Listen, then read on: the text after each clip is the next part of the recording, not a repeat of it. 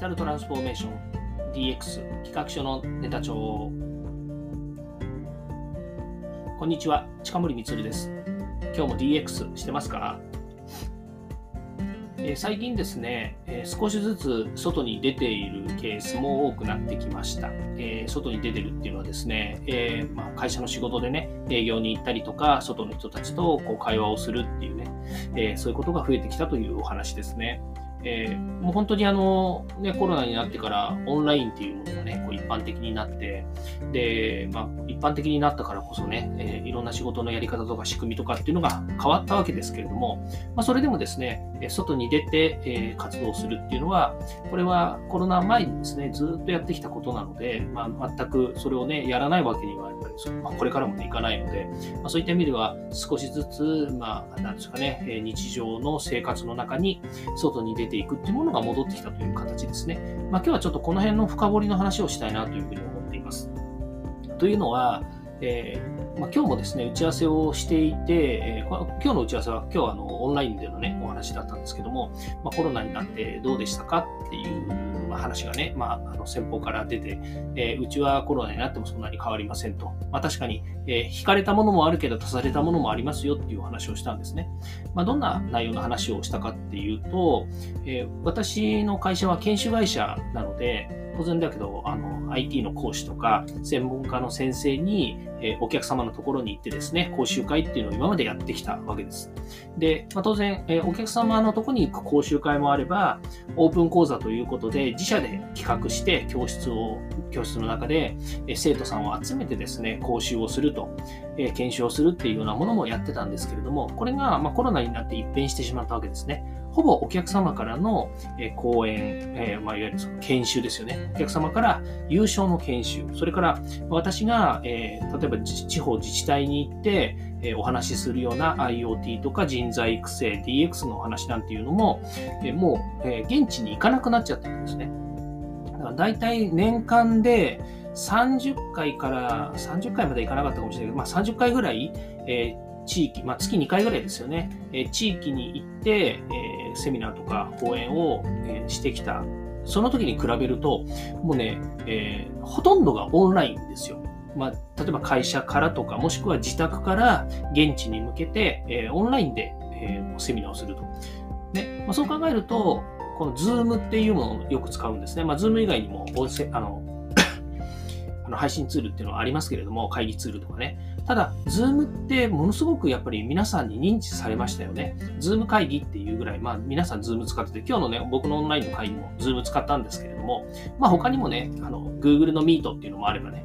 えシスコの WebEX っていうのもあれば、マイクロソフトの Teams っていうのも、ね、あるんだけれども、なんか Zoom 会議っていうのがね、一般的になるほど Zoom っていうのがね、こう、え浸透してきてますよね。それでね、またさらにね、最近、あの、今日見て面白いなと思ったのは、Zoom にですね、アプリケーションが使えるようになってるんですよね。まあ、要は、Zoom のあの、今度、あの、皆様ね、アプリ、最新版のアプリを見たらね、あの、感じてほしいんですけどね、Zoom の右側にアプリがね、いっぱい立ち上がるアイコンがね、なんかね、登場してるんですよ。これね、最近増えたはずなんですよね。まあ、そこにね、いろんなこう、例えば、あの、スケッチができるアプリとかね、なんかあの、なんでしょうね、可愛いアイコンのアプリとかね、まあ、いろんなものがね、こう、えー、あるので、これを多分ね、クリックすると、まあ、 Add とかって書いてあるので、多分追加することができるんですよね。で、これをどんどん追加すると、えー、いろんなものがこの Zoom の中で使えるようになるというね、非常にま便利なものなんですよね。まあ、今日はこの話じゃないんですけれども、でね、えー、まあ、えっ、と、その、うちもね、当然ですけども、研修をこうやってるとね、えー、いろいろとね、お客様減ったんじゃないですかとか、えー、ね、研修大変なんじゃないですかとかっていうふうに言われるんですけど、いや、実はこの3年間でね、本当に進化したんですよね。まず、お客さんが減ったってことがないんですよ。っていうのは、確かにお客様が減るというよりも、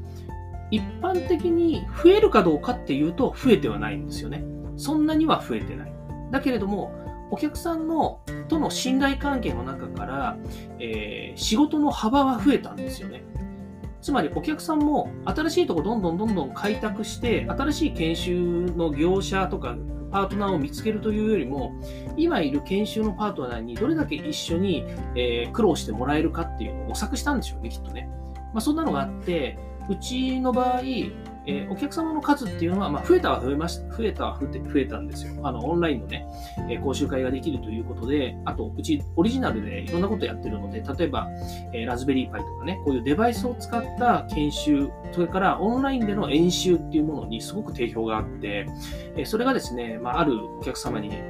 まあ、ガツッとそこ刺さってですね、えー、かれこれ5年ぐらいやらせてもらってるっていうのもありますし、それから、えー、10年ぐらい前にですね、ゲームのエンジニアを育成したある会社さんがあるんですけど、そこからですね、また、えー、このエンジニア採用のための研修というのをですね、大きな案件をいただいて、今も年間で相当回してたりもするんですね。まあ、こういうようにですね、えー、今までの、えー、なんでしょうね、その、えーお客様とのつながりの中で、え今できる最良のモデルっていうものをやっぱり作ってるんですね。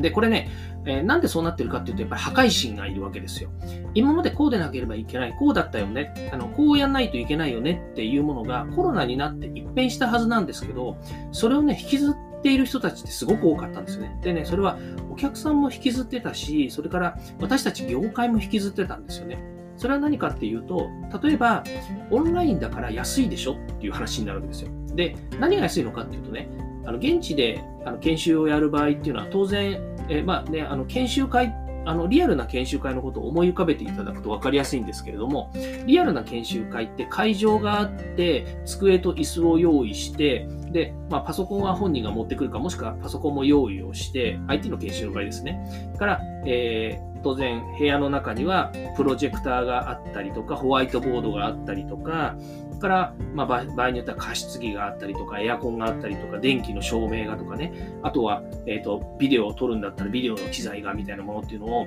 全部こう、なんていうか、まるっとそのリアルな環境をセットにしなくちゃいけないですよね。で、そこに営業担当とか、それからそこをオペレーションするための事務、事務の仕事みたいなものね、受付とかっていうのも全部入ってくるわけですよ。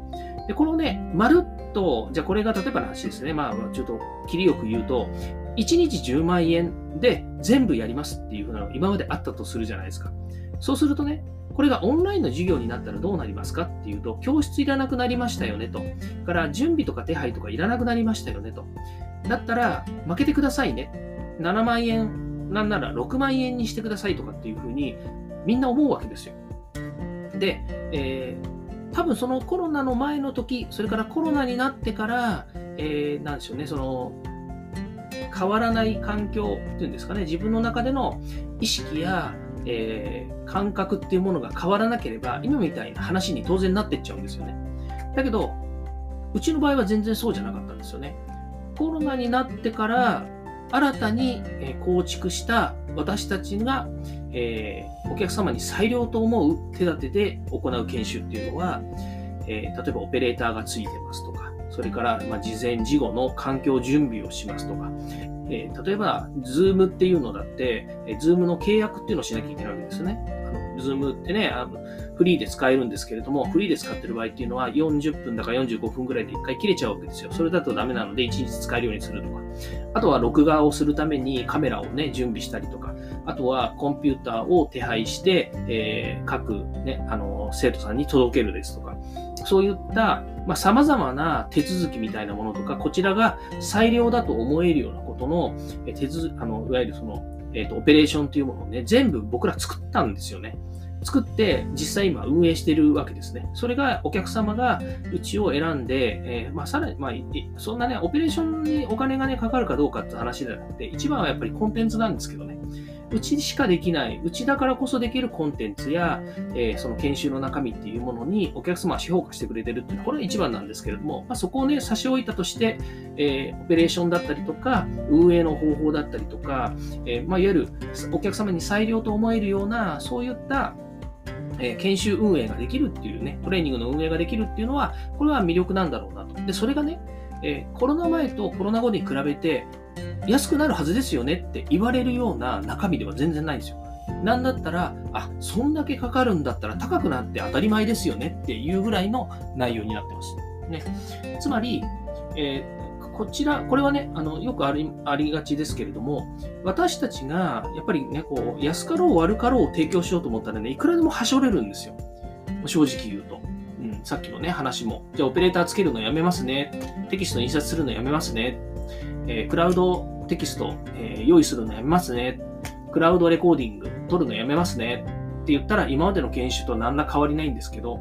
そういったデジタルを利活用して SARS を使ったりとかクラウドを使ったりとかすることによって提供できる新たな価値っていうものがいっぱいあるんですよね、世の中。で、そういったものをね、やっぱりこうコロナになってから今までなかったもの、本当にあの、なかったんですよ、今まで。なかったものを、いや、実はできるんだっていうものをですね、うまく組み合わせながら、今私たちが行っている体制に持ってきたわけですよね。これがお客様がうちを信頼してくれる体制。まあ、両側面ありますよね。一つは運営、ね、あの運営というところの立場。それからもう一つの設定は、えー、いわゆる、えーと、コンテンツですね、えー、カリキュラムの中身と講師の質。こういったものが、やっぱりお客様から評価されている、えー、部分なんですけど、まあ、あの講師のあのカリキュラムと、それから講師の質っていうのは、今までと変わらなかったかもしれません。